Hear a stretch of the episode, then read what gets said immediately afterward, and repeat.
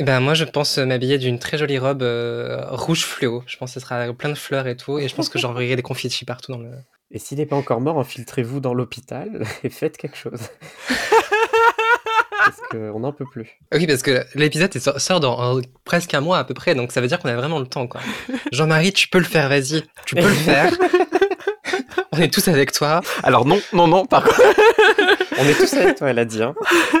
Cancel. Euh, ça fait un petit moment qu'on ne s'est pas parlé qu'on s'est pas retrouvé autour d'un épisode de On a tout vu. Alors vous ne le voyez pas, mais Nilian fait des effets de zoom avec sa webcam. On a vraiment upgradé de ouf pour ce, pour cet épisode 7 de On a tout vu. Mais comme d'habitude, comme d'habitude, il y a pas mal de trigger warning dont il faut vous prévenir pour vous assurer que, euh, que vous allez pouvoir écouter l'épisode d'aujourd'hui. Sachez que dans l'épisode, il est question de syndicat. Effectivement, on se syndique pour des lockers.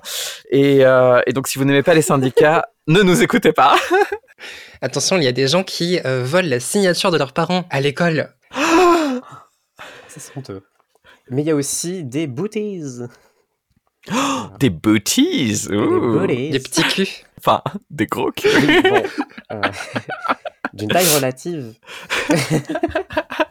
Allez, c'est parti.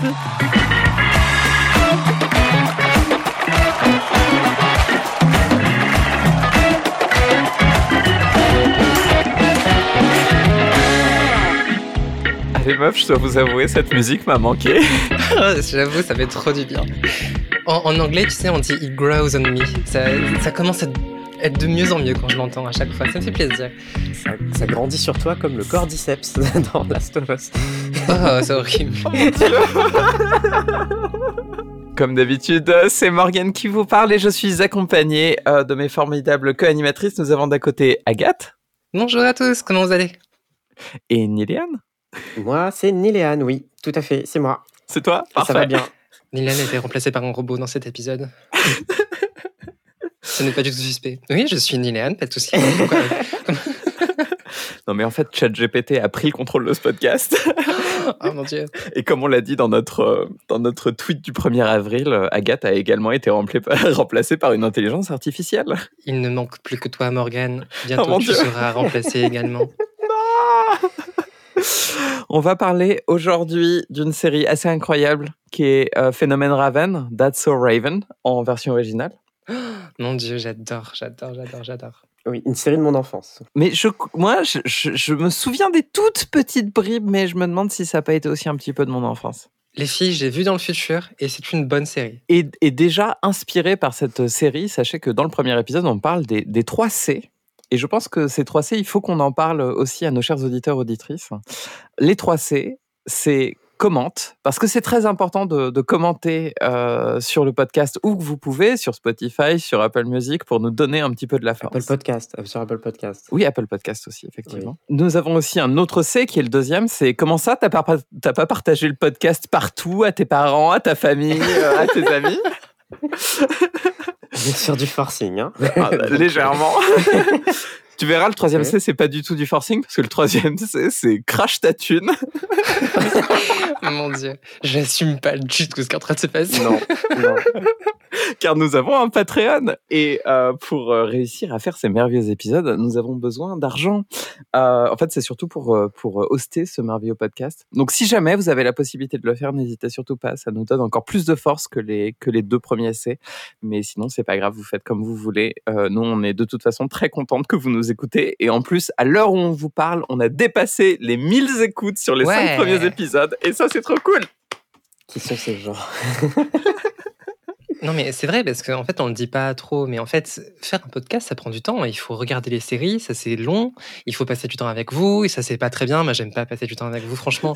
Les filles, euh, on est obligé d'enregistrer un podcast. Là, on va passer quoi Encore une heure ensemble? Et, et ça va bien. Et ça y est, gros, hein c'est bon? Non, mais ça, prend, ça, prend du temps aussi sur le montage et tout. Donc, c'est vrai qu'un petit peu d'aide financière et, euh, et puis d'aide de, bouche à oreille, euh, ben, ça nous ferait du plaisir, ça nous, fait, ça nous ferait du bien. Est-ce qu'on sauterait pas dans l'épisode à pieds joints? Oui. Alors, euh, je dois dire d'abord, je, m'excuse d'avance pour cette série, puisque je l'ai choisie. Liliane, elle a fait son 49.3, elle nous a proposé sa série d'enfance. Moi, je vous propose qu'on se pose quelques petites questions sur ce qui s'est passé avant cet épisode pilote euh, et qu'on parte sur notre segment de Previously On.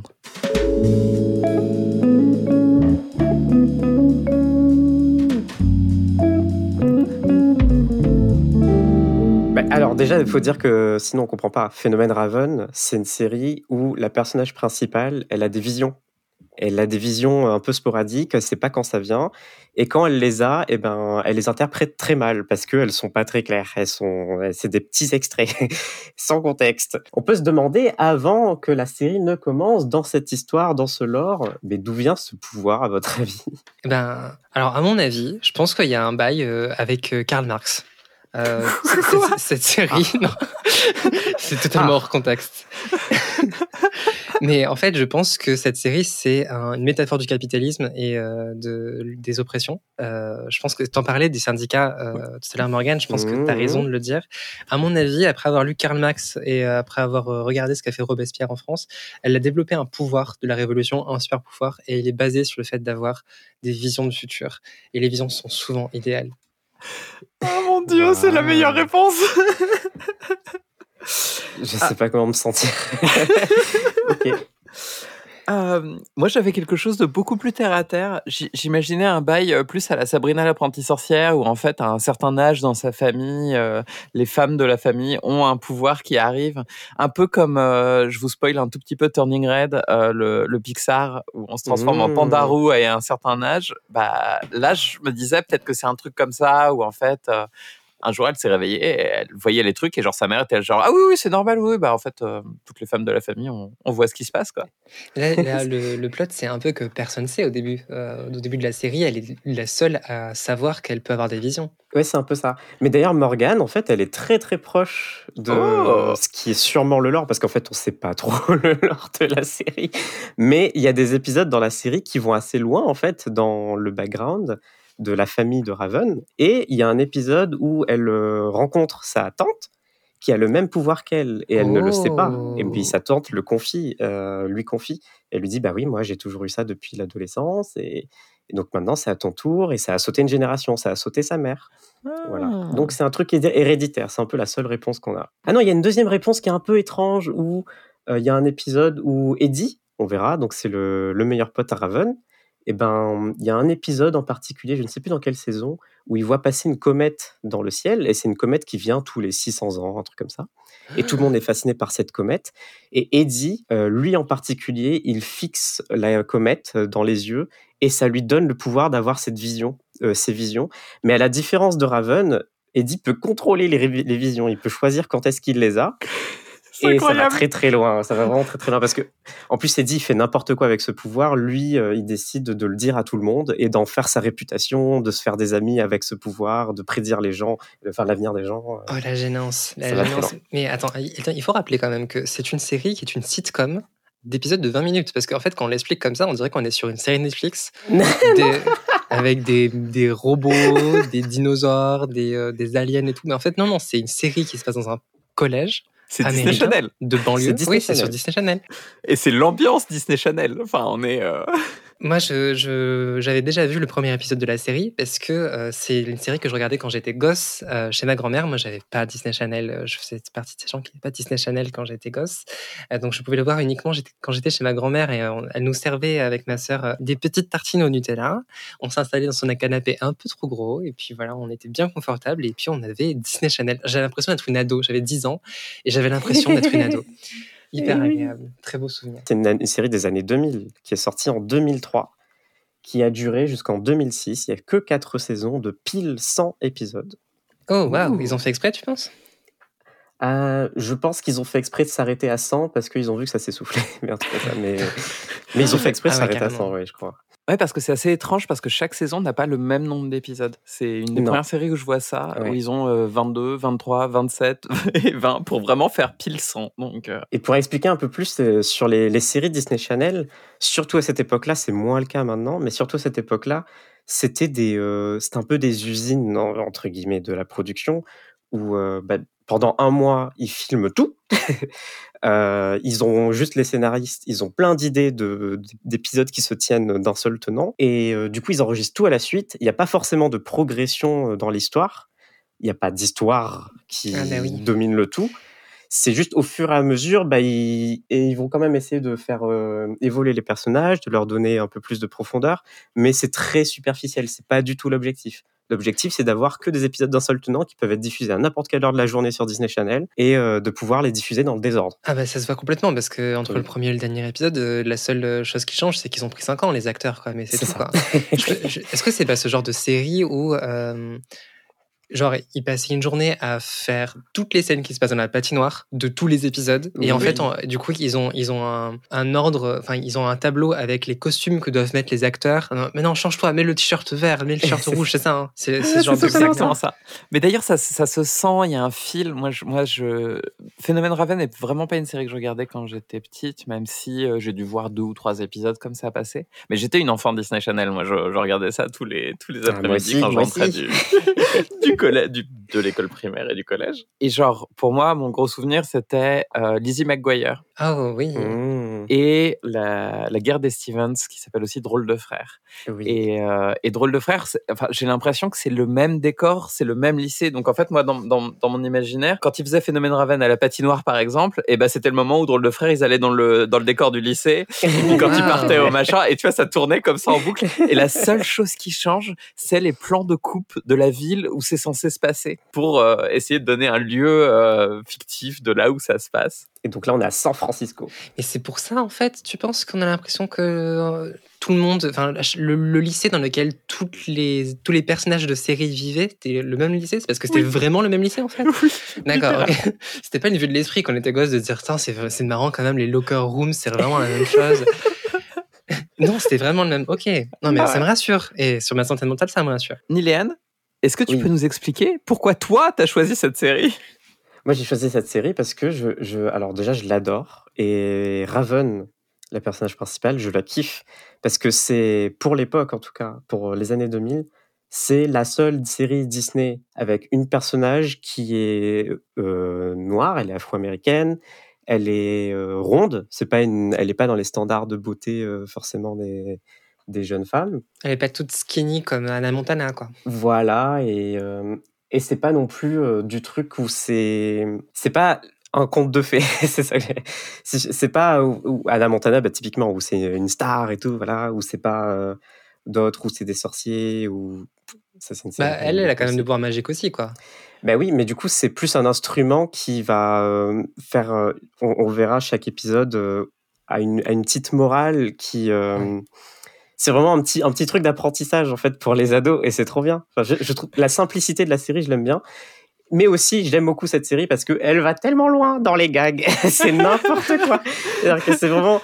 Ils partent d'une seule vanne et ils la tirent, ils la tirent, ils la tirent, ils la tirent jusqu'à que ça explose. Le schéma d'un épisode de Phénomène Raven, c'est toujours le même où elle fait n'importe quoi à cause d'une vision et elle va très très très loin et à la fin ce n'est plus tenable il faut qu'elle dit elle avoue tout et il faut qu'elle en tire les leçons c'est toujours ça le schéma Et en fait, du coup, il n'y a qu'une seule morale, parce que tu disais qu'il y avait plusieurs morales, mais la seule, c'est arrête de croire en tes visions. Essaie de comprendre qu'en fait, il se passe un truc avant, un truc après. On dirait que c'est un. Raven, si elle était sur Twitter, ce serait la meuf qui s'énerverait parce qu'elle a vu un tweet hors contexte. oui c'est vrai Bon, en tout cas, c'est une, c'est une série full, complètement années 90. Même si elle est sortie en 2003, euh, on est complètement dans le jus dès le départ. Moi, j'ai lancé l'épisode, on se retrouve sur un truc en 4 tiers. On a la musique, les plans de coupe de San Francisco, le lycée. Vraiment, genre, j'étais en mode, allez, go, c'est très bien, ça Yes. rappelle mon enfance, c'est bon, je suis dans le mood, c'est, c'est oufissime.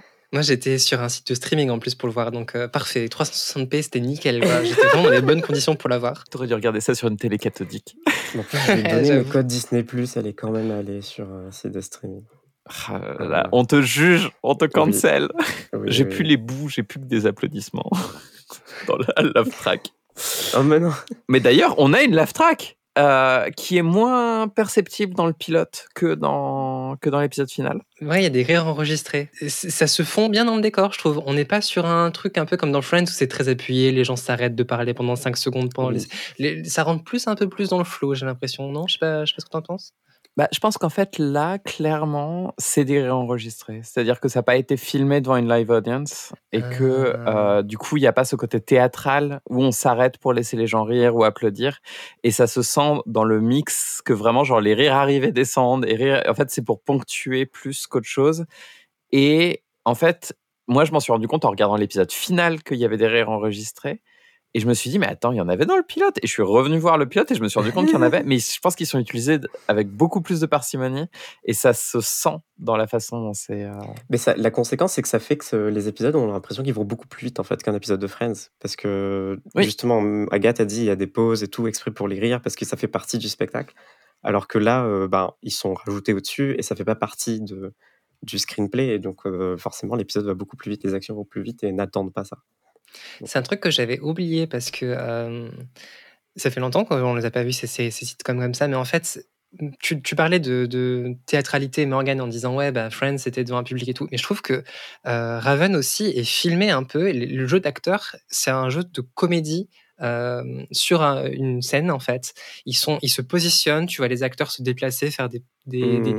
des pas chassés pour se placer devant la caméra et tout. Et ça se sent que euh, c'est beaucoup improvisé, il n'y a pas trop de mise en scène au-delà de bah là, tu vas te mettre à côté de machin. Et c'est tout en fait. Et les acteurs ensuite se- débrouillent avec ça. Et donc ça donne un côté. euh, Mais c'est pour ça que j'adore le, le jeu d'acteur dans, dans Phénomène Raven. J'adore. Tout est super exagéré. Et les expressions, surtout euh, de, de, bah, de Raven Simonet qui joue Raven, hein, c'est son nom. Ouais. Euh, L'actrice s'appelle Raven Simonet. Euh, même Orlando Brown, j'adore ses expressions et tout. Il va très très loin. Il... Je l'ai adoré dans Seigneur des Anneaux. Est-ce que je peux faire une minute? Morgane se la pète parce qu'elle sait comment ça fonctionne. Allez, allez, allez. Euh, bon, je vais pas mettre le jingle cette fois-ci. Mais euh, en fait, aux États-Unis, pendant très longtemps, jusque dans les années 2010, on va dire, il y avait vraiment cette différence entre les multi-caméra euh, shows et les single camera shows, parce que justement, ça impliquait des jeux différents, des Ah, façons de faire différentes. Hmm. Single camera euh, show, c'était souvent beaucoup plus cinématographique. Donc tout ce qui est HBO est du single camera. Euh, là où euh, bah, le- les, les Disney Channel euh, et compagnie, on était sur, ou Scrubs ou tout- toutes les sitcoms, on était souvent sur du multicam. Et ça a un côté très théâtral. Et le, le jeu est très théâtral. Et ça se sent dans le montage parce que les plans de coupe ou machin ou ce genre de choses, c'est toujours dans le même axe et ça se sent énormément dans la réalisation. Et je trouve qu'il y a un petit côté bonbon qui, qui va avec l'époque. Il y a, quand même, euh, il faut quand même féliciter les acteurs qui, je trouve, arrivent à tenir euh, leur scène malgré le fait qu'il y ait très peu de montage. Du coup, ils se lancent sur euh, une scène, ils l'enregistrent pendant une minute. J'imagine qu'ils le refont plusieurs fois, mais malgré tout, il n'y a pas de montage pour les aider sur des prises ou, de ou quoi. Et c'est assez fluide en fait. Tu le vois pas, et même sur des trucs un peu compliqués, comme on le verra à la fin de l'épisode. On va, on va partir sur notre première scène. Euh, après, euh, justement, le petit montage de Waouh, on est à San Francisco, petite musique, petit machin, ça y est, on est dans les 90s. On arrive sur une scène, on est dans une salle de classe Oui. et euh, on a le Terminator de, des profs. C'est trop drôle. C'est trop. Petracelli, c'est ça son nom. Monsieur Petra, Petra c'est super dur. Petracelli. Qui, qui, grosso modo, genre, est un. Bah, comme je disais, un Terminator. C'est-à-dire, il a une vision euh, qui permet de, de, voir qui sont les, les élèves qui ont la réponse ou pas à ces questions. Et forcément, il n'interroge que les élèves qui n'ont pas la réponse. Bon, clairement, on est sur une série de SF tout de suite. Il y a déjà des robots, il y a déjà une IA qui veut tuer les gens et tout. Enfin, clairement, moi, je vous le dis, on n'est pas dans un truc normal. Hein. Ah, la science-fiction est présente. on, a, on, a, on a vraiment un overlay sur l'écran qui est rouge avec euh, en, en, première personne de Monsieur Petracelli qui regarde les élèves avec écrit sur l'écran. Alors lui, il sait pas la réponse. Gna, gna, gna, gna. Après, il regarde un autre élève. Lui, il sait, il sait pas la réponse. Je vais l'interroger. Lui, il est en train de stresser. donc voilà, c'est un robot. Quoi. Et donc, il y a Raven qui lève la main parce qu'elle connaît la réponse et donc il veut absolument pas l'interroger. Et donc, il interroge quelqu'un qui n'a pas la réponse. Et puis, à nouveau, il pose une nouvelle question. Et là, cette fois-ci, Raven n'a pas la réponse. Et le prof le voit. Donc, il va vouloir interroger Raven. Et je trouve que c'est une super façon d'introduire le personnage sans qu'elle ait dit grand-chose. Même si ça la présente un peu comme une première de la classe au début, ce qui j'ai pas l'impression étant l'attribut euh, principal de Raven dans la, dans la série, enfin, je, enfin de ce que j'ai vu, c'est-à-dire tout. Mais il y a un... Comment dire Je trouve que dans sa façon d'être, elle se démarque déjà parce que elle craint pas l'autorité et on va le voir dans les quelques secondes qui viennent après. Mais dès le départ, elle est en mode genre je sais, j'ai ma main bien levée et genre quand, Oui. quand, quand la vision bionique va sur un autre élève, elle se déplace littéralement pour dire Hey, I'm here. Et Oui. ça, m'a fait beaucoup rire. Oui, j'avoue, elle se lève et tout. Elle dit Eh, juste pour vous dire, genre, je lève la main depuis 10 minutes.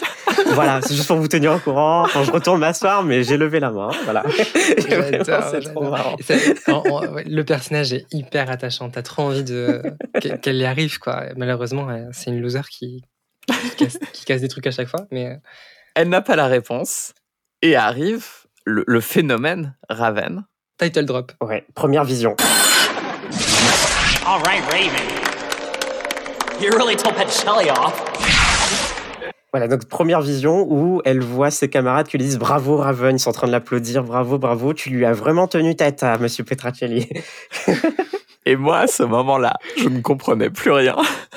Parce que je ne savais pas que c'était le principe de la série. Ah, d'accord. mais non. Et donc j'étais là genre, qu'est-ce qui se passe? Et, et à partir de ce moment-là dans l'épisode, je me suis dit, en fait, cette série est pionnière dans l'histoire de la série télé, à inventer des choses bien avant toutes les autres. Et pour moi, on était déjà dans le flash-forward de Lost. Ça y est, on avait mis en place des systèmes narratifs qu'aucune autre série n'avait fait avant elle. Et je suis parti vraiment dans mes notes dans un gros délire de non mais en fait en fait cette série et je vais le prou- vous le prouver dans cet épisode de Phénomène Raven cette série est emblématique de l'histoire de la télévision aux États-Unis. Waouh, j'espérais même pas ça, ok. Ce qui est drôle, c'est que donc il y a toujours un effet qui sera toujours le même quand euh, elle a ses visions, c'est-à-dire que on centre la caméra sur elle et puis d'un coup son sa pupille se dilate et devient euh, jaune fluo. Il y a un zoom sur elle, ça fait et on rentre dans euh, une scène qui est tournée avec une caméra en surexposition, donc tout est euh, très euh, euh, très blanc. euh, Comme dans un rêve. Les lumières sont, enfin, c'est mal filmé en fait. mal filmé. C'est pas si mal filmé que ça parce que ce qu'il faut voir et moi j'ai trouvé ça intéressant c'est que ils ont essayé de réduire le budget au maximum et Ouais. toutes les visions qu'on voit même si c'est effectivement surimposé c'est exactement le plan qu'on verra plus tard. Donc c'est littéralement un flash forward. Ils n'ont pas tourné Oui. une scène en plus pour faire la vision et pour ça en tant que productrice, je dis chapeau. C'est, moi, je trouve que le fait qu'on n'ait qu'une partie, parce que du coup, on voit pas ce qui se passe juste avant et juste après, c'est une sorte de contre-pouvoir à son pouvoir. C'est-à-dire que c'est, elle est pas surhumaine, c'est un contre-pouvoir et c'est un peu comme les pouvoirs nuls des gens, du genre tu peux te téléporter, mais uniquement dans les toilettes. Tu vois, ces trucs-là, en fait. Elle, elle a joué à tu préfères et elle a perdu. Mais donc là, elle a la vision et elle se prend d'assurance. Elle voit qu'elle va être félicitée par ses camarades pour avoir tenu tête à Monsieur Petracelli. Et donc, elle se lève dans la salle de classe et elle dit Monsieur Petracelli, ça suffit. Vous ne faites qu'embarrasser les élèves. Euh, et je sais plus qu'est-ce qu'elle dit, mais elle lui tient tête pour de vrai, quoi. Et elle dit Mais d'ailleurs, tous mes camarades sont avec moi. et que se passe-t-il? De manière théâtrale, du coup, tu as tous les, tous les camarades de classe autour d'elle qui s'éloignent littéralement, qui déplacent leurs chaises Mais oui, c'est, pour s'éloigner d'elle. Mais on, mais on rejoint ici le, le point que soulevait tout à l'heure euh, Ménica, c'est que euh, oui, il il elle parle de ses camarades. On est déjà dans le marxisme, Ah oui. on est déjà dans la lutte Oui, des classes, littéralement la classe. Et elle essaye de tenir tête à, à l'autorité. Elle fait I know my rights. Je connais mes droits. C'est ça. Et oui, sinon, mais c'est une série révolutionnaire. Et en fait, du coup, cette série commence où euh, les gens ne sont pas syndiqués. C'est ce que tu disais, Morgane, au début. Les gens, et dans, cette, dans ce premier épisode, on le voit, les gens ne sont pas encore syndiqués. Elle est toute seule face à l'autorité et du coup, elle n'y arrive pas. Et c'est un arc narratif qu'on qu'on va explorer jusqu'au bout, vous allez voir.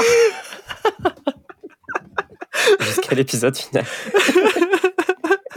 Non, mais je vous dis, ce- ce- cette série est une révolution, autant en termes de télévision qu'en termes de politique. Ah oui, non, c'est clair. hein. Attention, hein, Jean-Marie Le Pen, on arrive. hein. Dieu. Euh, bien évidemment, ça ne marche pas. Elle se fait du coup, euh, elle se fait du coup engueuler. Et euh, ce qui va lancer le plot, c'est que le prof demande à voir ses parents et elle en même temps pour pour discuter de son comportement. Et Oui. on arrive à la vision qui s'est passée exactement comme Eh oui. dans sa vision, puisque c'est exactement le même plan. Et en fait, tout le monde était ironique. Tout le monde était ironique? Mais non. Je je sais pas, moi j'ai senti ça comme un ah bah bravo euh, Raven euh, d'avoir réussi à, à lui Ah. tenir tête. Mais peut-être Moi, que je le voyais comme juste de la lâcheté. Genre, ils sont vraiment euh, en train de de la, la féliciter qu'elle ait tenu tête, mais bon, ça a servi à rien parce qu'ils n'ont pas été avec elle. Juste Ouais, ça. quoi. Non, je- je- j'accepte. Je me range de l'avis de la majorité. Il n'y a pas encore l'intersyndical, tu vois. C'est juste, elle est un syndicat, elle toute seule, mais personne avec elle. Bon, Et on arrive au le générique. Ah mon Incroyable. dieu, ah mon dieu. Et franchement, c'est un des meilleurs génériques de la télé dans les années 2000, quoi. Il est Oui. incroyable.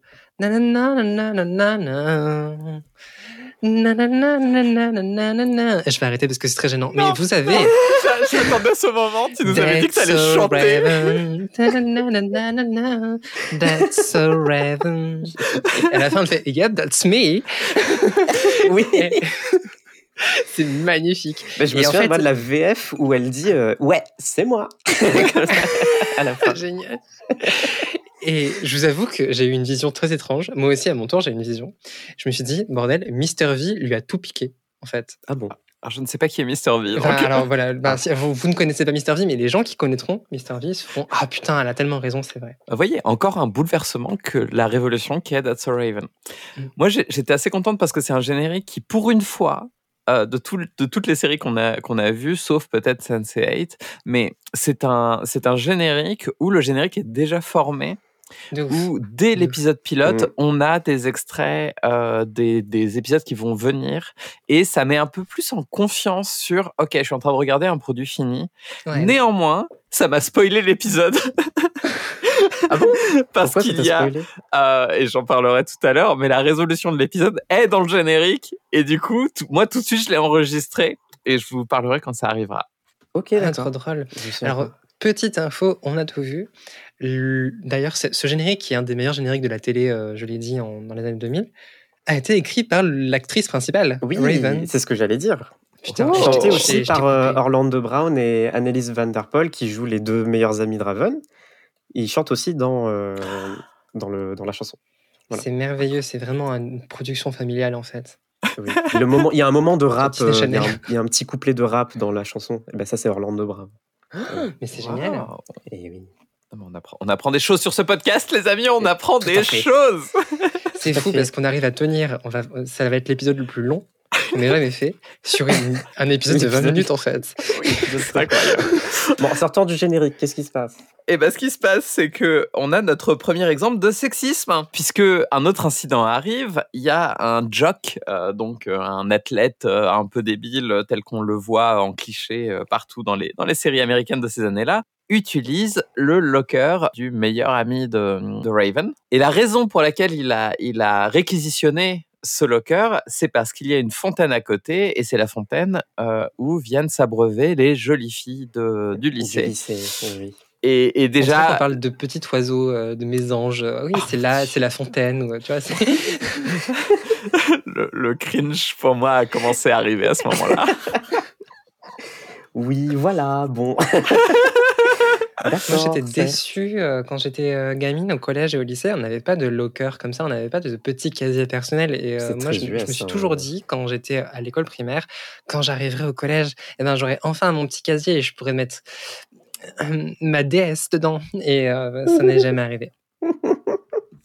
Je, je, je- pareil, en vrai, j'ai eu ce même, ce même truc. Et, et pire encore, moi, ils ont vraiment mis des lockers deux ans après que je sois parti du collège. Oh non. Et vraiment, quand j'ai Ah. appris ça, j'étais d'une tristesse absolue. Deg.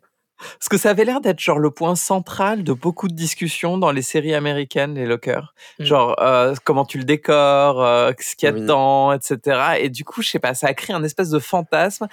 Et aussi, le fait est que à cause du fait qu'on n'avait pas de locker, bah maintenant j'ai une scoliose et un tassement de vertèbre. Donc j'aurais bien aimé ne pas avoir à porter mes livres en permanence, mais c'est un autre débat. Euh, si seulement il y avait eu un syndicat pour te protéger au collège. Pour, mon ane- pour mon anecdote vie personnelle, j'étais dans un collège à La Réunion qui était sur une énorme pente. Le collège était dans- vraiment dans une pente. Et imaginez pas genre un seul bâtiment, c'est plein de petits bâtiments éparpillés sur une pente, avec plein d'escaliers qui relient les bâtiments entre eux. Et euh, donc, en- en- comme se fait au collège, il y a cinq minutes entre chaque cours. Et donc, si tu avais la malchance d'avoir un cours qui était dans les salles tout en bas Oh, et que le cours juste après, il était tout en haut, tu avais 500 marches. et donc, 500 marches. sans casier. Et donc, il fallait faire les 500 marches avec ton gros sac à dos. Euh, ton, t'es, t'es une petite gamine avec ton gros sac à dos, tu dois faire les marches. Ah, mais ton collège était dans le volcan, en fait, directement, quoi. Collège Jean Albany, big up. Whoop, whoop. Donc oui, bah je, ça je le disais, mais c'est les. Je, je suis en train de relire mes notes, mais c'est le même lycée que dans Lizzie McGuire et, et Drôle de frère, donc euh, il n'y a pas vraiment de dépaysement si vous avez déjà vu au moins un épisode d'une série télé américaine de votre vie avec avec des lycéens. Bon, ça, ça le biplot, le, deux- le deuxième plot de. de où je viens de taper mon bureau. Ça, vient, ça set up le deuxième plot de, la, de l'épisode où. Eddie va essayer de récupérer son casier. Et euh, tandis que Raven, de son côté, elle va essayer de éviter la sanction avec son, avec son prof en, est- en, faire, en faisant en sorte qu'il rencontre pas ses parents. Et sa première idée, évidemment, c'est d'aller voir son petit frère. Et oui. Avec un plan trop bien parce que il est euh, on- donc là on se TP, on est dans la chambre de Cory qui est son petit frère dans la maison de Raven. Cory est tellement cool que, Ah mais oui, euh, il est trop cool. Oui. que je me rappelais de son prénom dix ans plus tard. Alors que Joey, je ne sais toujours pas qui c'est. Plus de Cory, moins de Joey, s'il vous plaît. ouais, s'il vous plaît. C'est ça. Et donc Cory, il est sur sa chaise à son bureau dans sa chambre et Incroyable. il est filmé dodo pendant que Raven lui parle et Raven lui dit "J'ai besoin d'un maître de la déce- de la pas de la déception, c'est quoi en français je Si, ouais, de la déception. d'un maître de la tromperie. J'ai quelqu'un de machiavélique, j'ai besoin de ton aide. Et là, on- il y a Cory qui est sur sa chaise et qui se tourne avec les, les deux mains liées comme un grand méchant. De James Bond. Alors qu'il a 10 ans. C'est un petit gamin. Oui, c'est un tout petit gamin. Il est Oui. un tout petit enfant. Et déjà tellement badass. Et il, lui, et il accepte en lui proposant un plan merveilleux qu'on vous a du coup déjà expliqué, qui est les 3 C. Commente le podcast, comment ça t'as pas partagé et crache ta. Non, les vrais 3 C, c'est euh, cuddle, compliment and cry. Et le Oh. plus important, cry, il dit à la fin. Je suis sûre que vous avez envie d'avoir d'autres 3C, donc j'en ai fait une petite liste. Sur Internet, j'ai trouvé Crazy, Creepy and Constipated. Euh, j'ai trouvé cœur, corps et conscience. Alors ça, c'est bof. Moi, j'ai adoré Café, Club, Coca. C'est très drôle. T'as- demandé à ChatGPT? Non, non, je suis allé sur Google cette fois-ci. Euh, une campagne de Call of Toulouse, c'est c'est un 3C, donc ça fonctionne à mon avis. J'ai trouvé ce que ferait Macron, c'est une, euh, c'est c'est une réforme conforme au Conseil constitutionnel. Attends, celle- celle-ci, je te la donne. Usul, organi- organise, euh, Usul organiserait une émission avec C'est ce soir avec Karim Rissouli, Karim avec un C évidemment. Et quant à moi, je retournerai sur Twitter après, ce qui est une catastrophe avec de la censure et tout est creepy là-bas. Magnifique, Bravo. magnifique, Bravo, magnifique. j'applaudis. Bravo. Je- le j'applaudis micro aussi. quand même. mais- Waouh. Du coup, elle, elle, elle prend ses conseils à cœur, décide. euh, non, enfin, le, le- il a, lui a fait une connerie à l'école. Du coup, les parents euh, Vont appellent, l'engueuler. vont l'engueuler.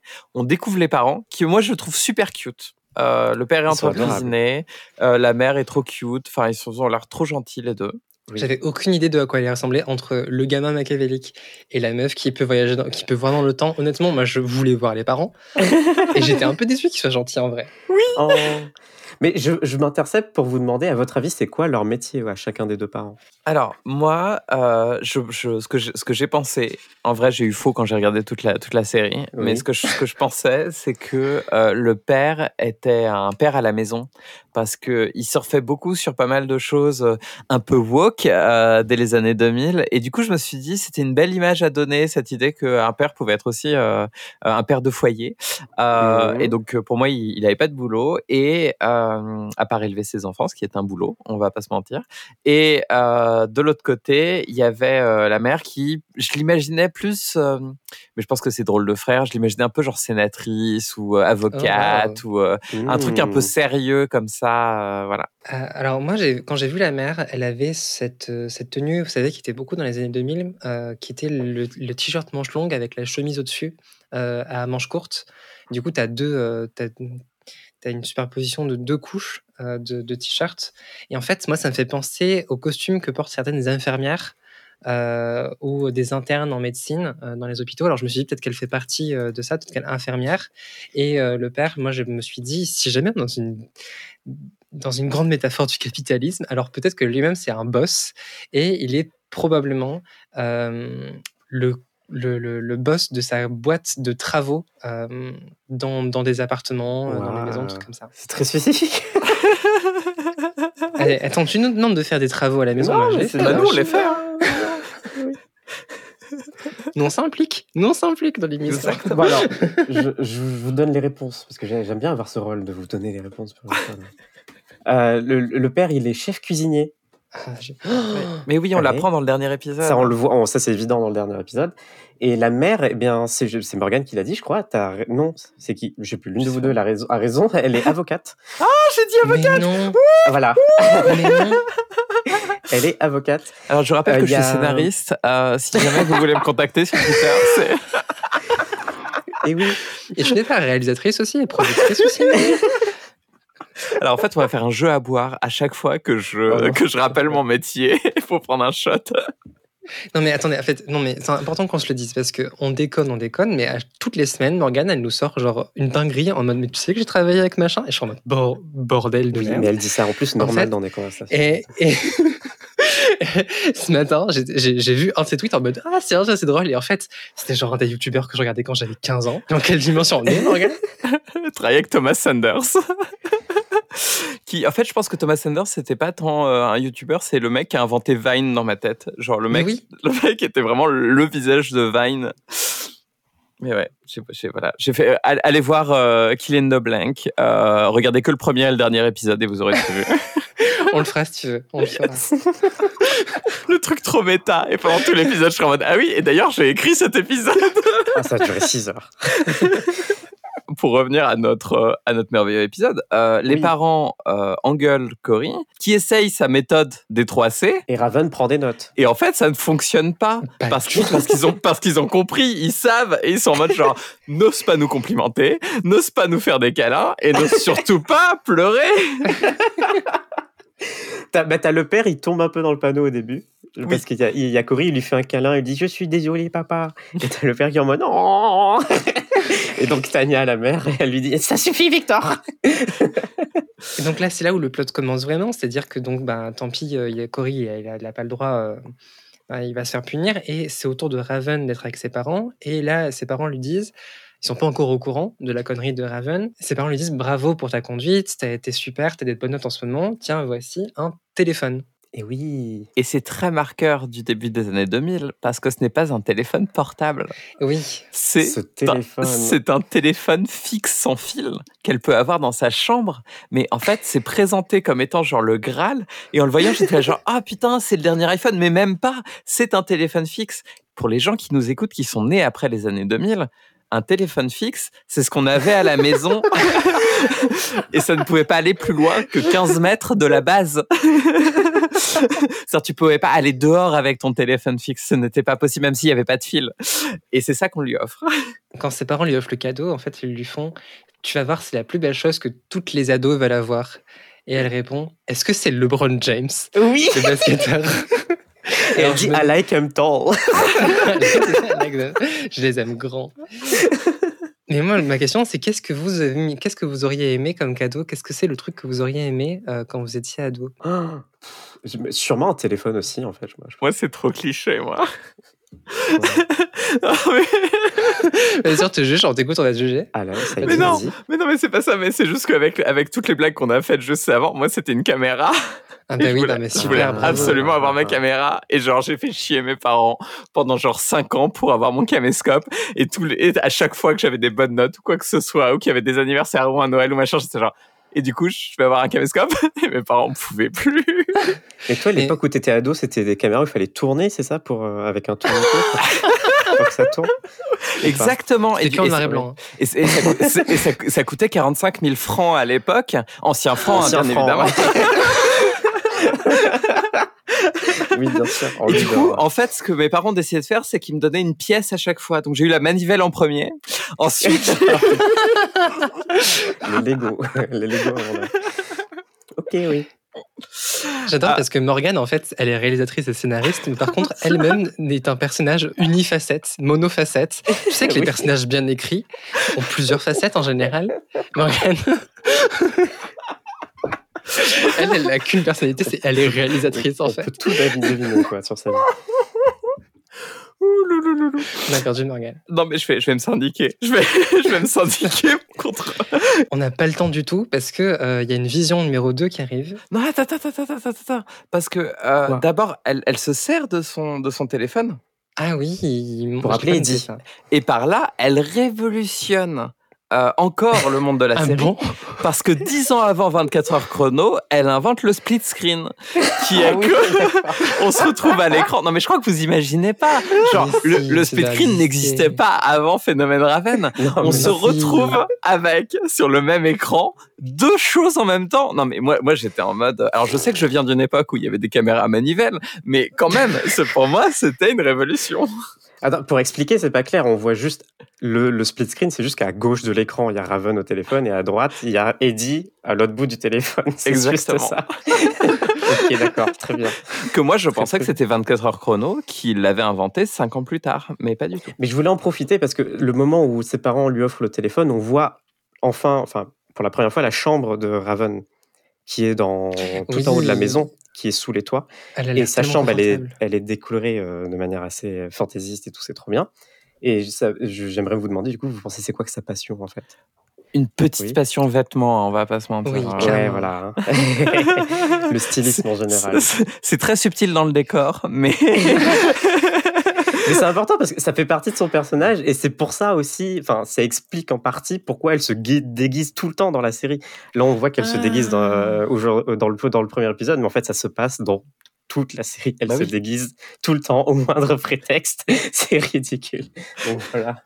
c'est un peu comme ce, ce TikToker là, je sais pas si ça vous parle, un TikToker qui a genre 15 000, euh, 15 000 déguisements et à chacun de ses sketchs, il a toujours des déguisements différents qui sont plus ridicules les uns que les autres. Ça vous parle pas du tout?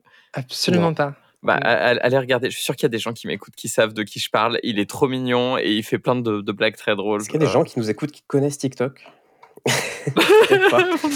C'est bien, je me sens, je me sens super vieille d'un côté, parfois beaucoup trop jeune. C'est génial. ça. Ok, très bien. Bon, la vision, la vision. La vision, la Là, la vision. nouvelle vision, en étant au téléphone. Et donc, elle est, elle est au téléphone avec Eddie, et puis d'un coup, elle a une deuxième vision, et c'est que son prof voudra absolument voir sa mère.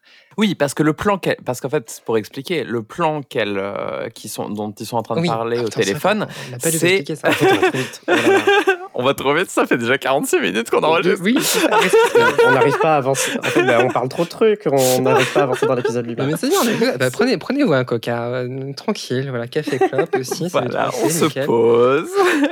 Faites votre Bon, elle- vaisselle. Elle élabore un plan. Voilà, et le plan, c'est de faire semblant d'être malade euh, pour Voilà. que ce jour-là, ils y aillent pas, en fait, tout simplement. Et là, elle a la vision que, en fait, ça ne va pas marcher parce que son prof voudra quand même voir sa mère, quoi qu'il arrive, et il a l'air assez autoritaire sur la question. Et donc, elle a une idée parce qu'elle est dans cette chambre du coup de styliste avec euh, des costumes partout. Elle voit un chapeau, elle se dit Nah, je vais me déguiser en ma mère. Et c'est là que j'ai été spoilé par le générique. Parce qu'en fait, dans le générique, on la voit avec les vêtements euh, violets euh, Ah, assez d'accord. machin, où elle rentre dans la classe. Et comme c'est des vêtements qui, qui sont assez, euh, comment dire, euh, on, on les reconnaît tout de suite d'un Oui, point de vue de oui. couleur, de style, de machin. Et du coup, quand elle, quand elle voit les vêtements, j'étais j'ai fait 2 plus 2, j'ai fait, ah ok, elle va se déguiser. Très bien, j'ai Trop smart. Juste trop smart. J'aurais Bon, pu écrire L'audience de Disney Channel, c'était peut-être pas aussi smart. Quoi. Voilà. Pendant cela, on a euh, le, le, le biplot, c'est comme ça que tu l'appelais, Liliane, enfin, le, le Ouais. plot secondaire avec euh, le bully euh, qui, en fait, visiblement mange du poulet, euh, enti- un poulet, genre euh, dans le locker de, de son. de- Il la- tient un poulet de- entier dans sa main. de Raven. Qu'il sort du casier, euh, qu'il a volé Eddie. Et donc Eddie, il, euh, là, il lui dit, c'est pas possible, c'est mon casier, c'est mon casier. Et donc le bully lui dit, bah, t'as pas, de- pas de souci, j'ai une solution. Tiens, voilà, je te note le numéro de, de mon casier avec la combinaison. Tu peux prendre mon casier à la place. Et donc, il va au casier qu'on lui dit. En fait, il voit qu'il y a déjà d'autres personnes qui sont là et qu'ils se partagent déjà, déjà les casiers. Alors, il est en mode, mais alors, qu'est-ce que, qu'est-ce que vous faites là? En fait, en fait, visiblement, le bully vole les casiers de tous les gars. Des meilleurs emplacements. Oui, c'est ça, oui, c'est. Et en plus, et du coup, tous les losers, en fait, se retrouvent à devoir partager un casier. Et Eddie n'est pas très content. Et, et, et c'est à ce moment-là qu'on commence à parler de syndicat parce que il a une certaine envie euh, d'y aller et d'en découdre. Et en fait, on pointe euh, du doigt une personne qui l'a fait et qui a une minerve. Euh, clairement, ça s'est mal passé. Il arrive même pas à tourner la tête pour dire non. Vraiment, le, le pauvre, c'est voilà. Et du coup, on arrive à, à quelque chose d'essentiel dans le marxisme, qui est que dans la lutte, on ne peut pas y aller tout seul. il faut y aller à plusieurs. Il faut se syndiquer. On commence déjà à, à- à disséminer cette question que ensemble, on est plus fort que tout seul. Je suis morte parce que je savais qu'on ça nous ferait parler de gauchisme. Vous en faites tellement des tonnes. Arrive Raven euh, déguisé dans une Oui. musique incroyable que tu m'as demandé d'enregistrer, Néléane. Par pitié, oui.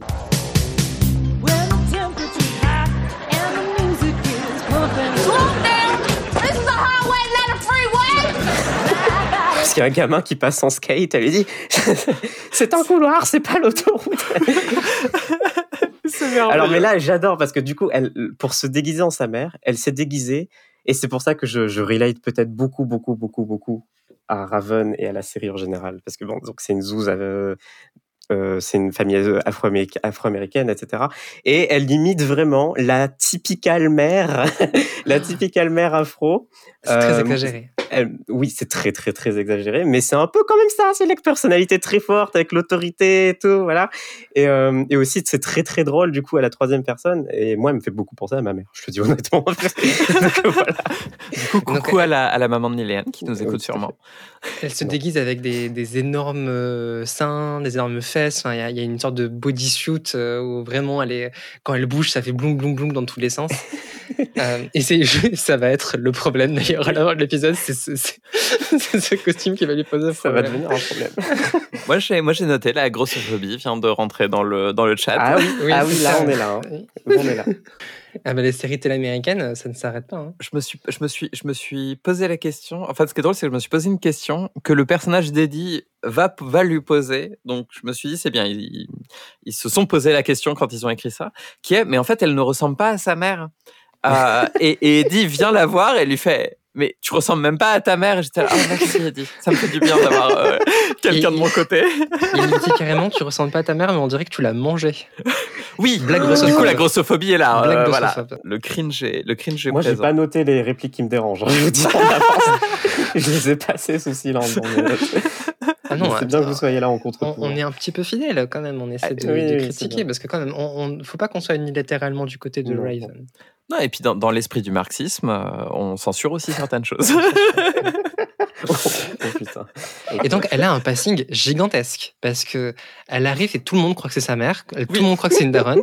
c'est le passing sur 20. Même le bully, elle, elle passe devant le bully, elle commence à le taper en mode tu vas- tu t'arrêtes et tout. Et en fait, moi, ça m'a posé la question de la violence légitime. Euh, parce que dans les. Le Parce qu'on en de parle beaucoup. gauchisme. Podcast va beaucoup trop loin, j'adore. Le niveau des gauchismes. Non, c'est ce soir avec Abrissouli, ils se sont posé la question. Et je trouve que c'était une vraie bonne question. Parce que pourquoi les Black Blocs n'ont pas le droit de casser des, euh, des pancartes et des machins alors que Raven, parce qu'elle enfile un costume de mama africaine, afro-américaine, elle a le droit de taper des gens.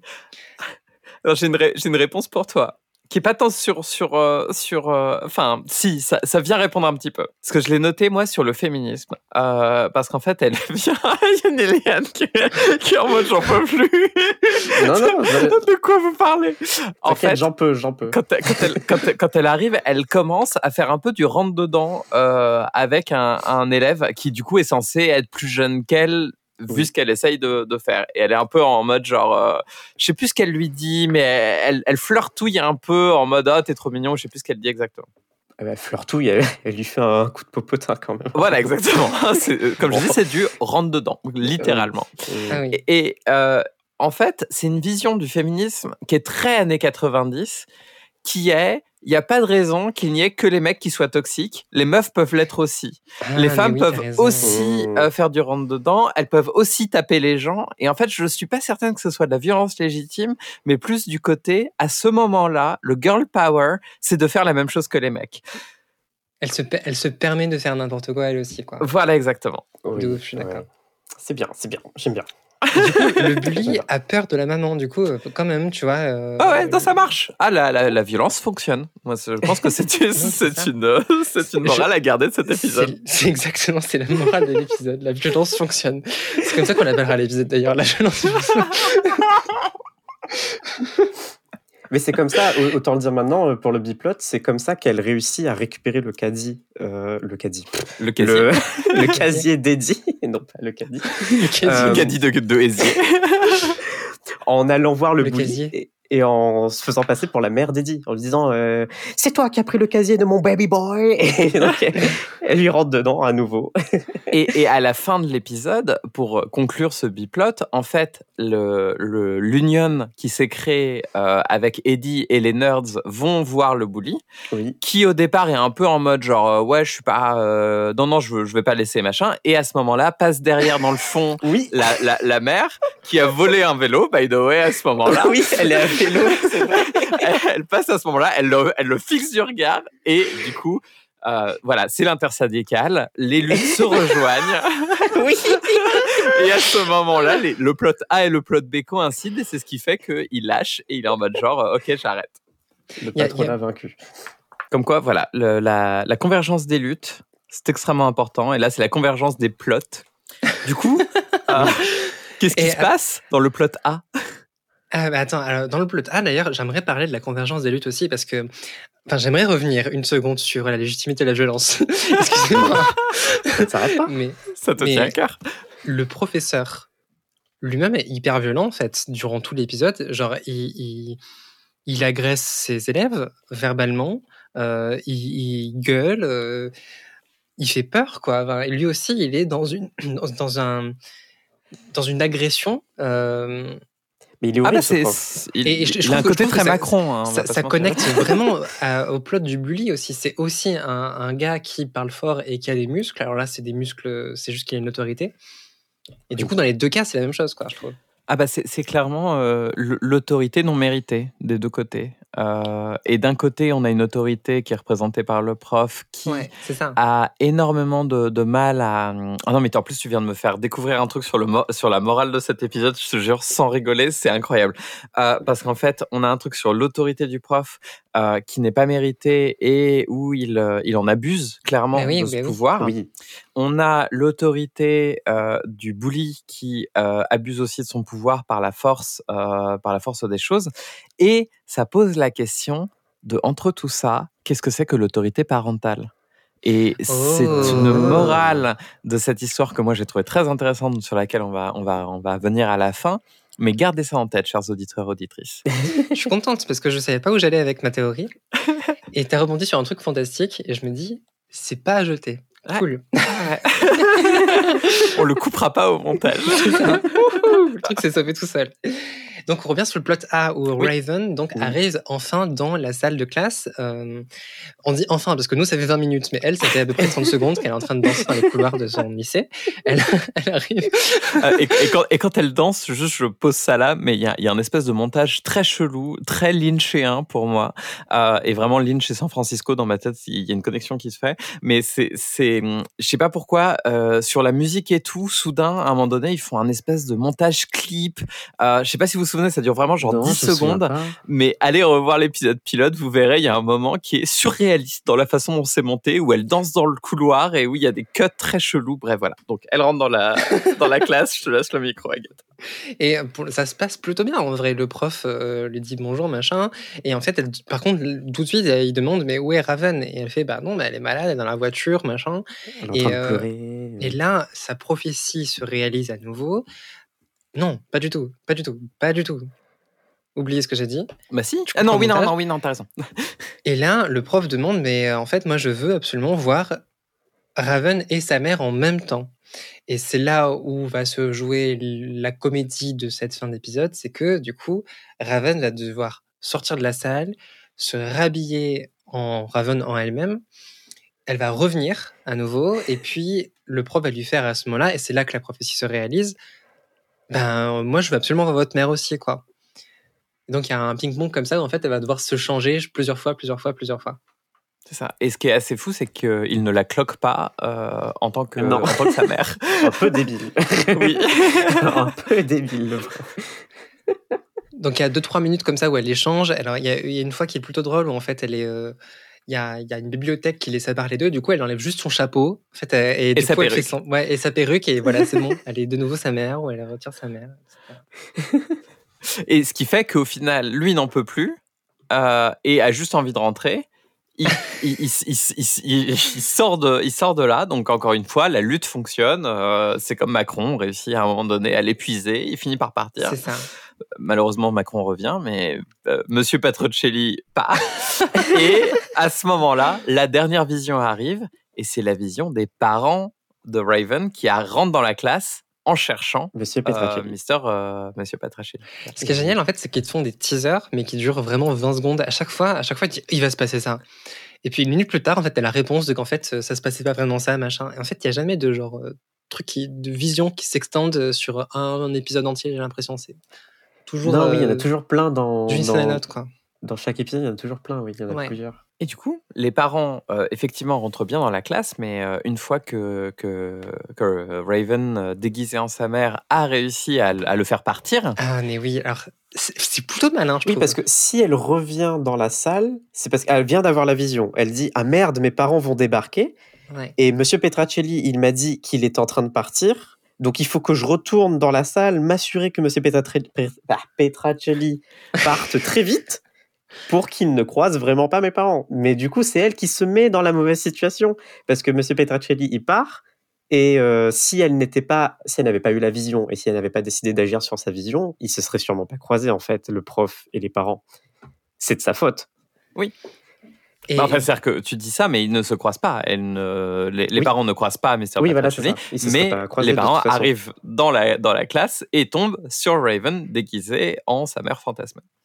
Oui, c'est ça, sauf qu'en fait, elle, elle ressemble pas du tout à sa mère. Donc, en fait, au tout début, elle est de dos et ses parents la prennent pour euh, Madame Petracelli.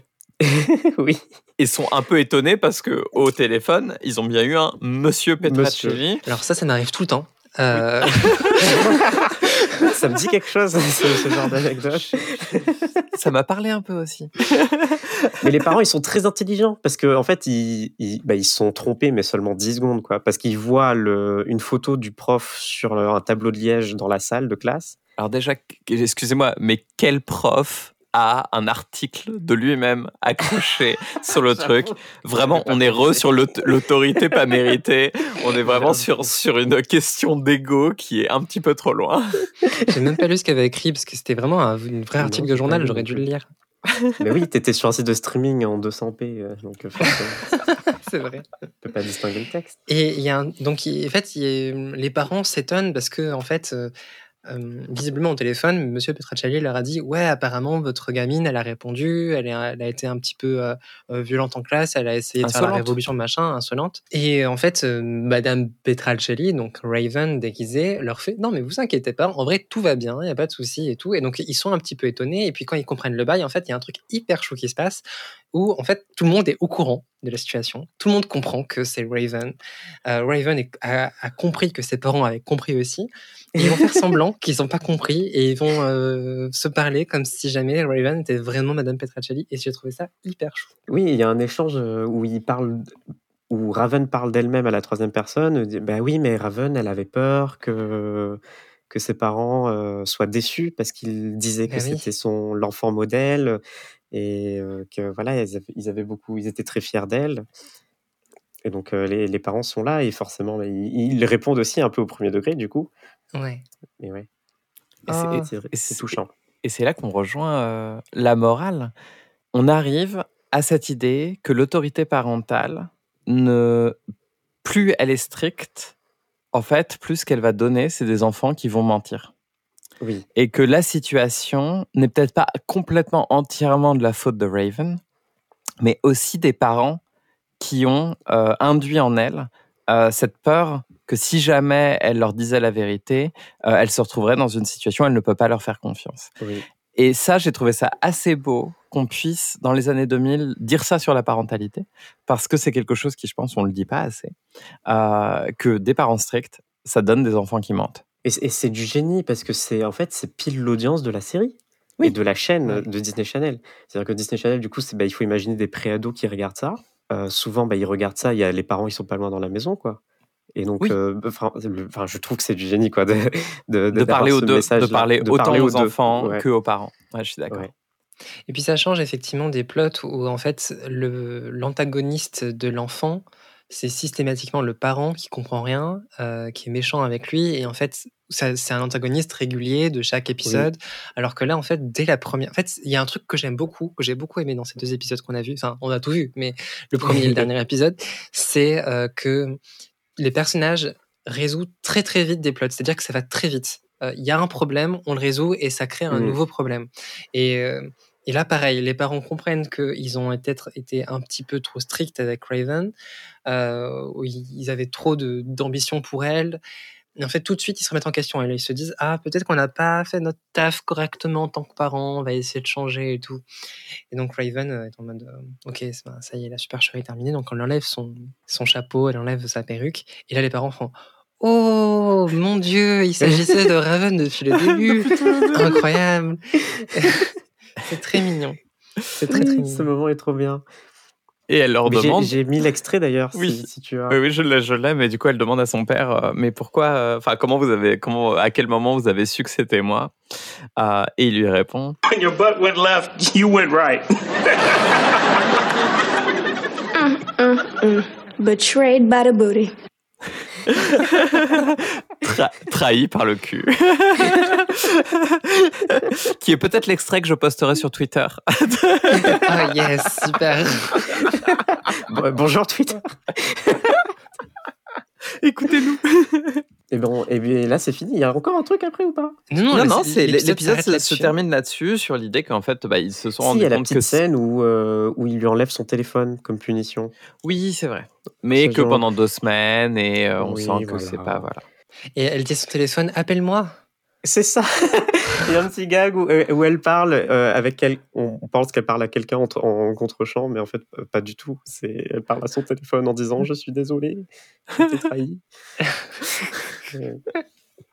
Qui est un- en plus un téléphone trop cute euh, avec mais des oui, paillettes et tout. C'est vrai, Euh, pas- je sais pas si je l'ai dit tout à l'heure, mais j'adore le design du téléphone avec la coque semi-transparente et tout. En parlant de coque semi-transparente, on voit dans la classe un iMac première génération, le premier iMac star des années 2000 des ordinateurs personnels et des ordinateurs dans les écoles. Et Je suis très content d'avoir euh, ce petit moment de time capsule dans la scène. Voilà. qui fait son, son petit, son apparition avec un petit ting. Euh, parce Ah qu'elle a bon, il reçu un a email? Ah oui, c'est vrai. oh, I've got mail. Et du, coup, du coup, il y a toute une scène, en fait, euh, enfin, toute la scène où, en fait, Raven se fait passer pour Madame Petracelli et que les parents essaient de lui parler et tout. Ce, ben, ce que tu disais, Morgan, tout à l'heure, sur le fait que c'était une seule caméra. On voit Raven nous faire face, faire dos à ses parents pour pas que ses parents voient sa tête. Et elle fait plusieurs choses. Donc, d'abord, elle est sur euh, euh, le tableau en train d'écrire des choses, puis après, elle se déplace, elle remet les chaises en place, après, elle revient sur son ordinateur, etc. Et en fait, tout ça se fait sur un plan séquence. Et euh, c'est assez bien fait parce que du Ouais. coup, on a le visage de tous les personnages en même temps. C'est très théâtral comme mise en scène. Euh, on, on peut voir l'évolution de leur, euh, euh, de leur visage, les expressions faciales, tout en comprenant que eux ne se voient pas et ne communiquent pas. Quoi. Il, y a, il y a un filtre dans leur communication. Alors pour le coup, je dirais que c'est pas théâtral, mais pour le coup que c'est extrêmement cinématographique et pour moi ça ça rentre dans le dans la révolution de cette série. Euh, et vraiment non mais non mais pre- premier, premier degré, il y a il y a un truc où au théâtre quand les personnages se font dos, on accepte qu'ils pourraient se faire face aussi. On accepte qu'ils sont dans la même pièce, qu'ils s'entendent, ou quand il y a un aparté, cet aparté n'est que pour le public et c'est Oui. une pause hors du temps. Là, on n'est pas du tout là-dessus. Le, le- le cadrage, en fait, permet de montrer des émotions qui sont différentes d'un côté et de l'autre et qui nous font nous ressentir des émotions à nous en tant que spectatrices, euh, qui sont faites uniquement par la façon dont sont positionnés les gens dans l'image. Et ça, c'est quelque chose qui n'est qui ne peut être que cinématographique, parce qu'au théâtre, vous pouvez être assis à droite, à gauche, etc. Vous n'aurez pas les mêmes émotions, vous verrez pas les mêmes choses. La façon de décider clairement dans un carré 4 tiers où est-ce qu'on va mettre tel visage et tel visage, c'est vraiment un choix de réalisation. Et moi, ça m'a ça m'a touché aussi ce petit plan séquence. Bah, dis-le euh, que je dis de la merde alors, c'est bon. hein Bah, c'est c'est ce que je viens de faire, mais en un peu plus longtemps. Et sans jingle. Enfin, jiggle, Agathe dit trop de choses. Oh, mais non. On aura besoin d'un jingle pour toutes les trois, alors. Oui. Tu sais, c'est des dans, dans Kill James Bond, elles ont une petite euh, spray bottle quand elles deviennent trop euh, trop horny sur quelque chose. Nous, il nous faudrait une, euh, une petite cloche quand on dit trop de choses. Moi, je pense qu'on ne peut pas se fier à nos à nos avis comme ça qui sont forcément subjectifs. Bah. Oui. Il y a une chose qui nous permet euh, de pouvoir euh, prendre des décisions tout à fait impartiales et ce n'est pas le La Conseil science. constitutionnel, c'est la science, les mathématiques. Je vous propose qu'on note l'épisode pilote de Phénomène Raven.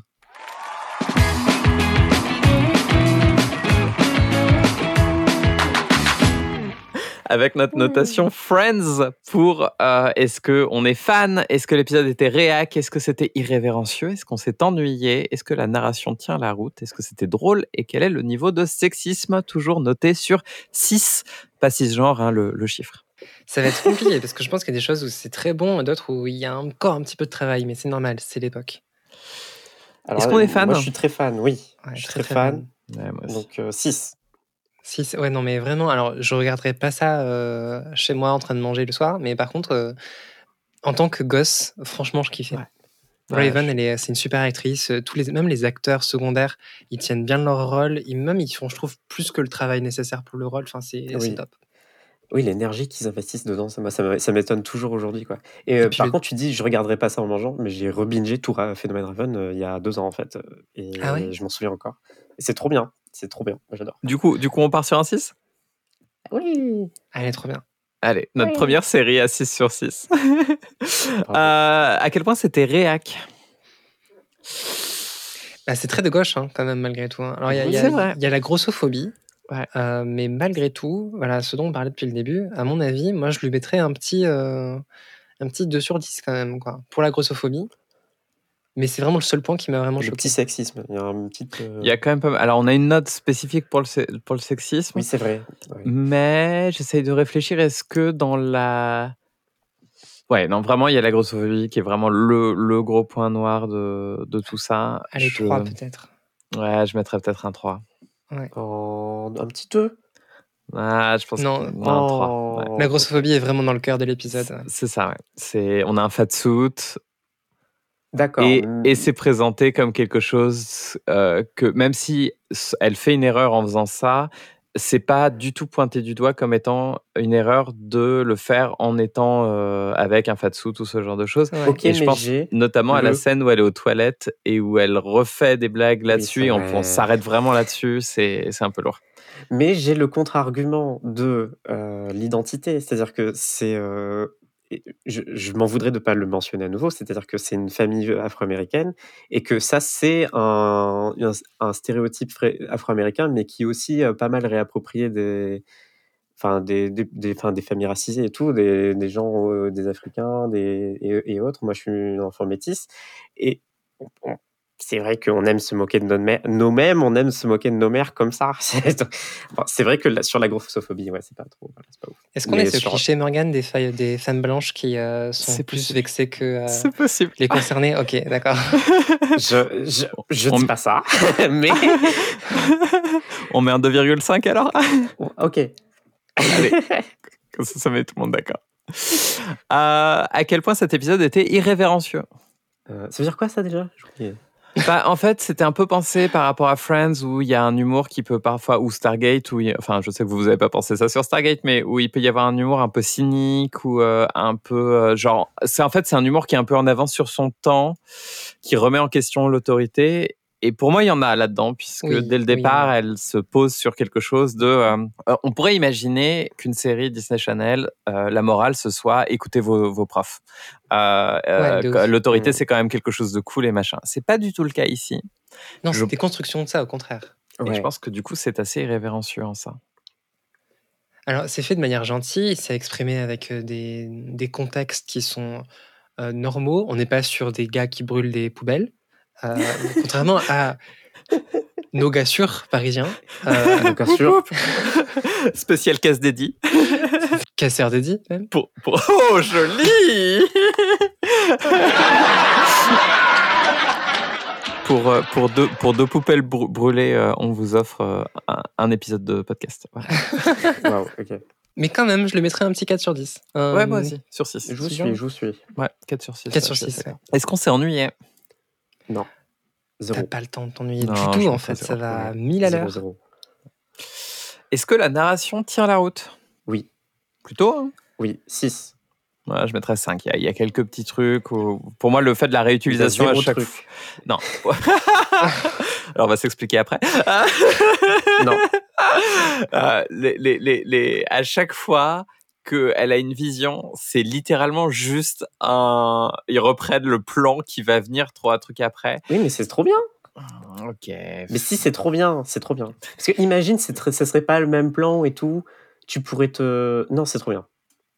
Moi, ce qui, m'a gêné au niveau des visions, c'est plutôt le fait qu'il y ait vraiment que 30 secondes entre le moment où elle a sa vision et le moment où ça se réalise. quoi. J'aurais bien aimé avoir au Oui. début de l'épisode une vision de long terme et puis peut-être au milieu des visions qui se passent comme ça. Mais avoir une grande vision de long terme, ce serait cool aussi. quoi. Et qu'elle se rende pas compte que. euh, à chaque fois, elle ne voit qu'un petit bout de ce qui Oui, se passe et qu'elle alors peut pas ça- prendre une décision là-dessus et de la voir à chaque fois prendre la décision tout de suite fait que est-ce que ça tient vraiment la route? Au bout de deux fois, tu devrais avoir compris. Et elle, elle va, elle va passer ses saisons entières jusqu'au dernier épisode à faire ça. C'est ça 100 épisodes 100 épisodes Bon, un Ok. petit 5 sur 6 Ok. Est-ce que c'était drôle? Oui, 6. Ah oui, oui, c'était plutôt drôle, oui. Alors, je ne mettrais pas un 6 sur 6 parce que comme ça, je nous réserve ce 6 sur 6 à une série qui est, euh, qui est vraiment, euh, vraiment hilarante. Mais celle-ci était, euh, était hyper euh, on point sur les trucs qu'elle veut, qu'elle veut faire rire, je trouve. Ouais, moi comme je dis, il y a juste les blagues qui m'ont fait cringer. C'est vraiment quand elle est euh, comme sa mère entre guillemets, Euh, quand elle arrive et qu'elle fait du rentre dedans euh, dans le couloir, c'est un peu cringe. Quand elle, euh, il y a moi, toutes les- fait extrêmement rire. toute la partie dont on n'a pas parlé, mais quand elle est euh, aux toilettes, euh, qui vraiment est une scène que j'aimerais enlever de ma tête parce qu'elle m'a, elle m'a vraiment cringé. Ouais, ouais. Euh, Et du coup, pour ça, moi, je lui en- enlèverais au moins. Moi, j'irais à 4 pour être honnête. Ah bah ok, moi je te suis sur 4. Ok. Morgane, en- elle est déçue parce que c'est sa série, tu vois, elle a- c'est elle qui le propose et tout. Vas-y, mais si, mais tout au maximum, tranquille. Y a pas de problème en fait. Sur six. en termes de sexisme, on en est où? Euh, Il y a une petite pointe, il y a une petite pointe. Donc 2. Bah, le sujet est finalement pas tant abordé que ça. Oui. Euh, c'est vrai que ça, ça ressurgit un petit peu, donc ouais, moi je serais tenté de mettre une note assez basse quand même malgré tout. Quoi. Moi, je suis assez d'accord. Alors, je suis en train de regarder à combien on est. Le petit calcul. Morgane n'est pas une machine, par contre elle utilise des machines pour calculer. On est à 23,5, ce qui est exactement la même note que le pilote de Stargate SG1. Mais non, sans Si. déconner. Oh Oui. là là. C'est pas mérité hein, de la part de Stargate SG. Mais ok. Bah, sachant que plus le score est haut, euh, moins l'épisode est bon. Donc, euh, Bah ça, tu peux répéter, mais personne comprendra. hein, jamais. Oui. Donc, bon. Moi je trouve que c'est une note. c'est, C'est ouais, une- ça, je suis assez une- d'accord avec toi. C'est une note, ouais. C'est une note. Je pense qu'il est temps euh, de passer à un nouveau segment qui a été inventé par l'une d'entre vous, je ne dirai pas laquelle. je vous laisse deviner qui rigole le plus. Et euh, si vous connaissez nos rires depuis, euh, Là, elle depuis se retient de rire, du coup. bah, bah oui. bah oui, bien sûr. Qui est donc On joue à le- Mind Game. Exactement. Le Tuck Mary Kill. Si vous ne connaissez pas le Fuck Mary Kill, c'est euh, euh, un petit jeu où on se demande qui on, avec qui on a envie de coucher, euh, avec qui on a envie de se marier et qui on a envie de tuer. Alors là, le problème, c'est que c'est des mineurs, donc on ne va pas faire avec qui on a envie de coucher. Mais aux. États-Unis, on a le droit de se marier avec des mineurs, ce qui est assez effrayant. Euh, C'est une, c'est une, c'est une pente un peu raide sur laquelle tu as Morgane. Disons que c'est quelqu'un Ouais, disons qu'on- ouais. avec qui on aimerait être potes. J'espère que tu vas nous sortir de la sauce Twitter, là, dans la prochaine phrase. Quoi qu'il en soit, nous avons inventé le Tuck Marie Kill. Et en fait, la question, la première question au lieu de fuck, c'est qui on va force femme ou force masque euh, dans la série? Ouais, je, je, je pensais pas utiliser ce terme, mais en fait, entre le hypno-fétiche de la dernière fois et ça maintenant, on est vraiment sur un, sur un podcast hyper kinky. Donc, et attendez, parce que vous n'avez pas, vous n'avez pas encore entendu le jingle qui va pour le Tuck Marie Kill. t'as un jingle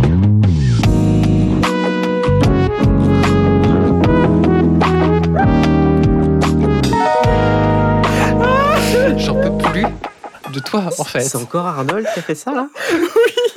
Mais Arnold, arrête d'écouter ce que. T'es pas obligé d'obéir à Morgan tout le temps, Arnold, hein, si tu nous écoutes. Voilà. Mon Dieu.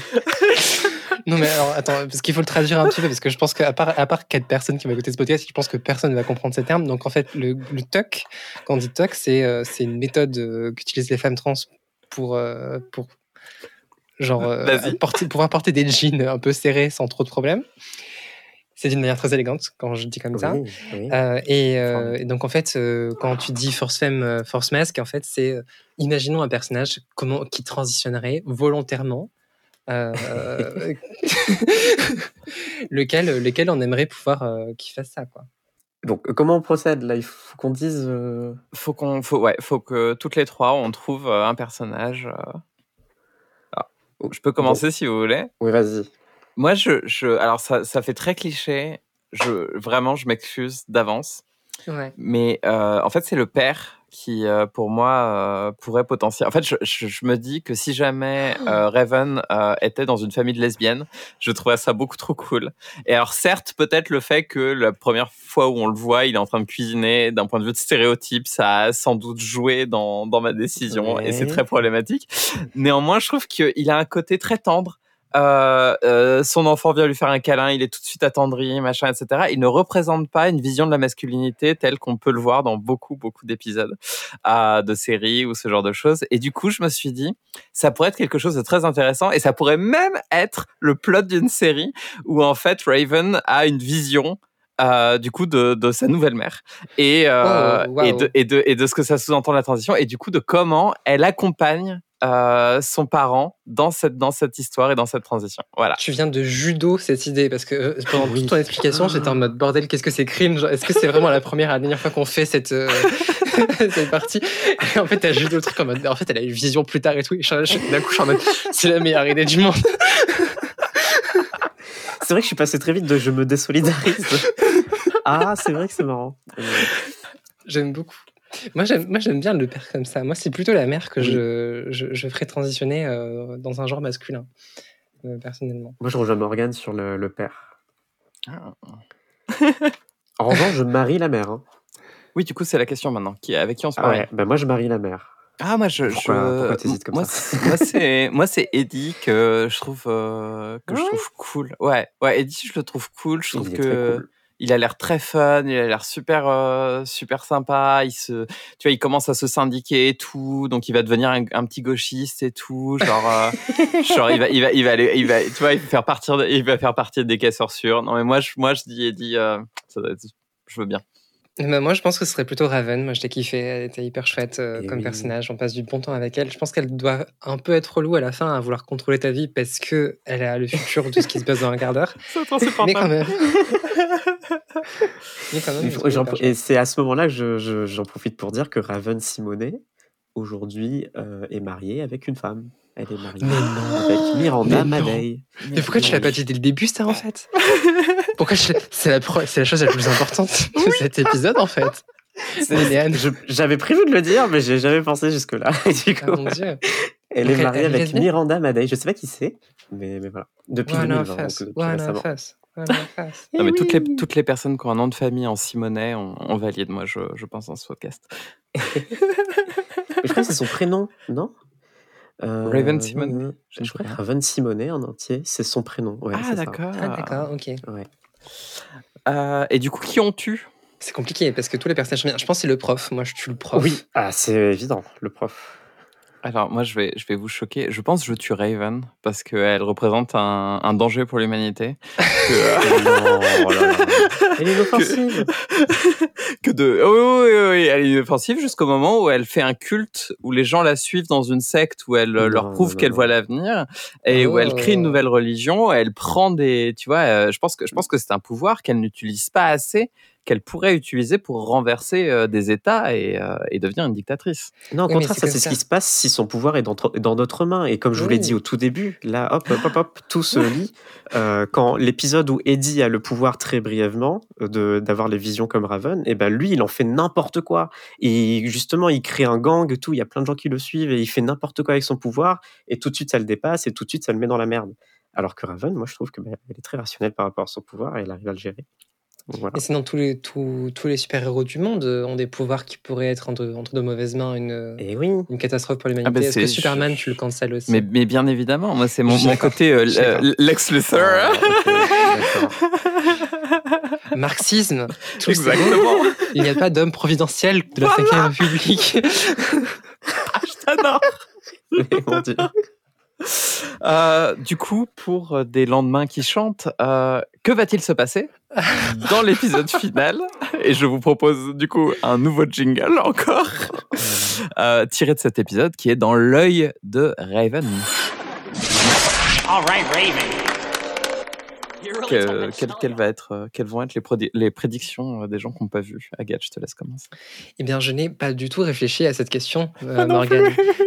C'est pour Yes, ça que je te l'ai très bien. donné Mais super. Ouais, je me demande ce que vous allez dire. hein, franchement. Euh, à, mon, à mon avis, je pense que, enfin, donc on le voit en fait dans le dernier épisode, donc je me suis un peu spoilé puisque je réponds à cette question après avoir vu le dernier épisode, mais c'est une sitcom qui ne change pas, tout va se passer comme d'habitude. J'aurais apprécié malgré tout que Raven en apprenne un peu sur ses pouvoirs euh, et que elle comprenne que en fait il faut pas juste prendre un, un extrait de, vision du futur comme ça sans contexte. Euh, ça m'aurait bien plu. Mais bon, c'est pas ça la question. La question, c'est qu'est-ce qu'on peut imaginer de drôle à faire avec, euh, avec le futur de That's So Raven? J'aurais bien aimé effectivement que tout le monde ait ce pouvoir-là. Ça aurait été drôle que en fait, ce partage ce soit, ce soit un truc. euh, où, en fait, ça se- ou alors que les parents, l'un après l'autre, et ce truc-là, et on voit comment est-ce que chacun l'utilise. Ça aurait pu être drôle. J'aurais pas beaucoup plus, je suis désolé. Il n'y a pas de souci. Moi, je- moi, il y a, il y a Niliane qui nous a posé la question en plus d'imaginer un épisode de, de Raven. Et en vrai, c'est quelque chose où je me suis dit, de toute façon, a priori, on voit la recette, on sait que ça va rester Ouais. la même chose en boucle. Donc, j'imaginais pas forcément qu'il y ait une fin à un moment donné qui soit euh, très conclusive. Mais par contre, j'ai imaginé un, un- un épisode qui est très dark. Euh, parce que j'aime beaucoup twister les choses. Oh, Et, et, et, et aller. Alors non, parce que je pense que quand tu vas voir là où je suis allé, tu vas peut-être pas autant adorer. Mais, euh, mais, mais, mais de me poser la question de, dans, dans un contexte aussi fun, léger, etc. Qu'est-ce qui se passe si on introduit du drame? Et Oh. ça m'intéressait beaucoup de voir que clairement. Elle va jamais apprendre l'idée que quand elle voit quelque chose, elle ne voit qu'un petit bout et qu'elle n'a pas le contexte et qu'elle finit par provoquer euh, ce qui va se, ce qui va se passer. Et j'imaginais une situation où son père se retrouve euh, condamné à mort euh, à cause d'elle. Waouh. Oula Et que, oui, non, vraiment, on est, on est dans du dark euh, absolu. Et, euh, et en fait. Pendant un quart d'heure, du coup. Exactement, dans un quart d'heure, elle voit tout de suite le truc. Mais en fait, plein de petites choses qui font que, euh, en fait, en voulant. Parce que j'imaginais une situation où il se retrouve accusé à tort de quelque chose. Forcément, c'est extrêmement émotionnel pour Raven.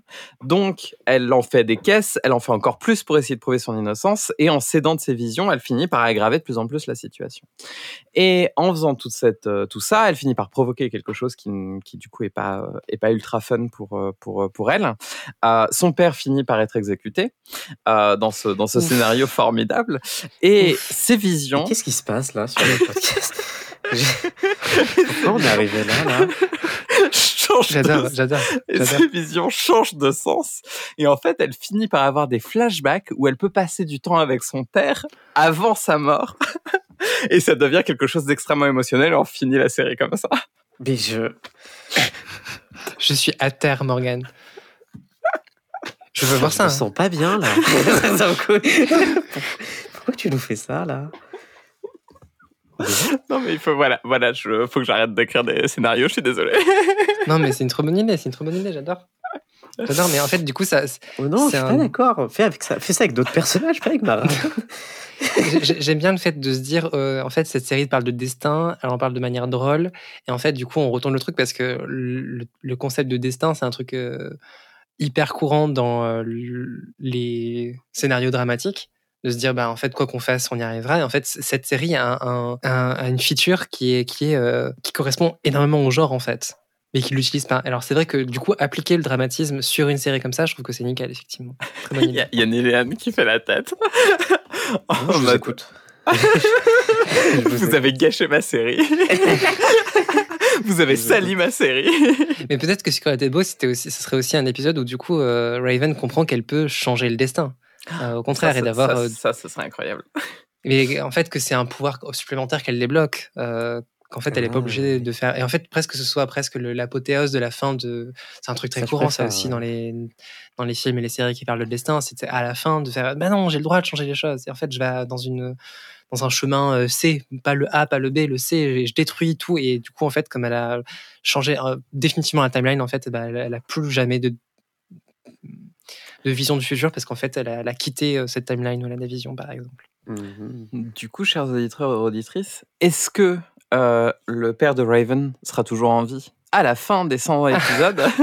Est-ce que, est que euh, Raven pourra enfin changer euh, les choses? Vous le saurez en écoutant le prochain épisode de On a tout vu la semaine prochaine. D'ici là, euh, plein de poutous et regardez plein de séries cool. Merci. Des gros bisous.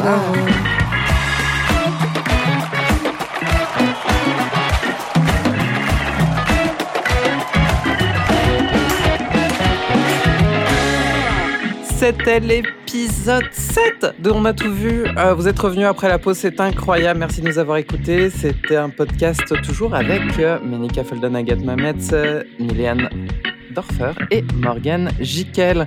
La musique est composée par Arnold Savary et la photo du podcast a été prise par euh, Pauline Martinez. N'hésitez pas à nous suivre un peu partout, à nous écouter, à nous partager et vous pouvez nous soutenir sur Patreon, patreon.com slash on a tout vu. On se retrouve la semaine prochaine pour la fin de Phénomène Raven. Et en plus, maintenant, on a un site, on a tout vu.com.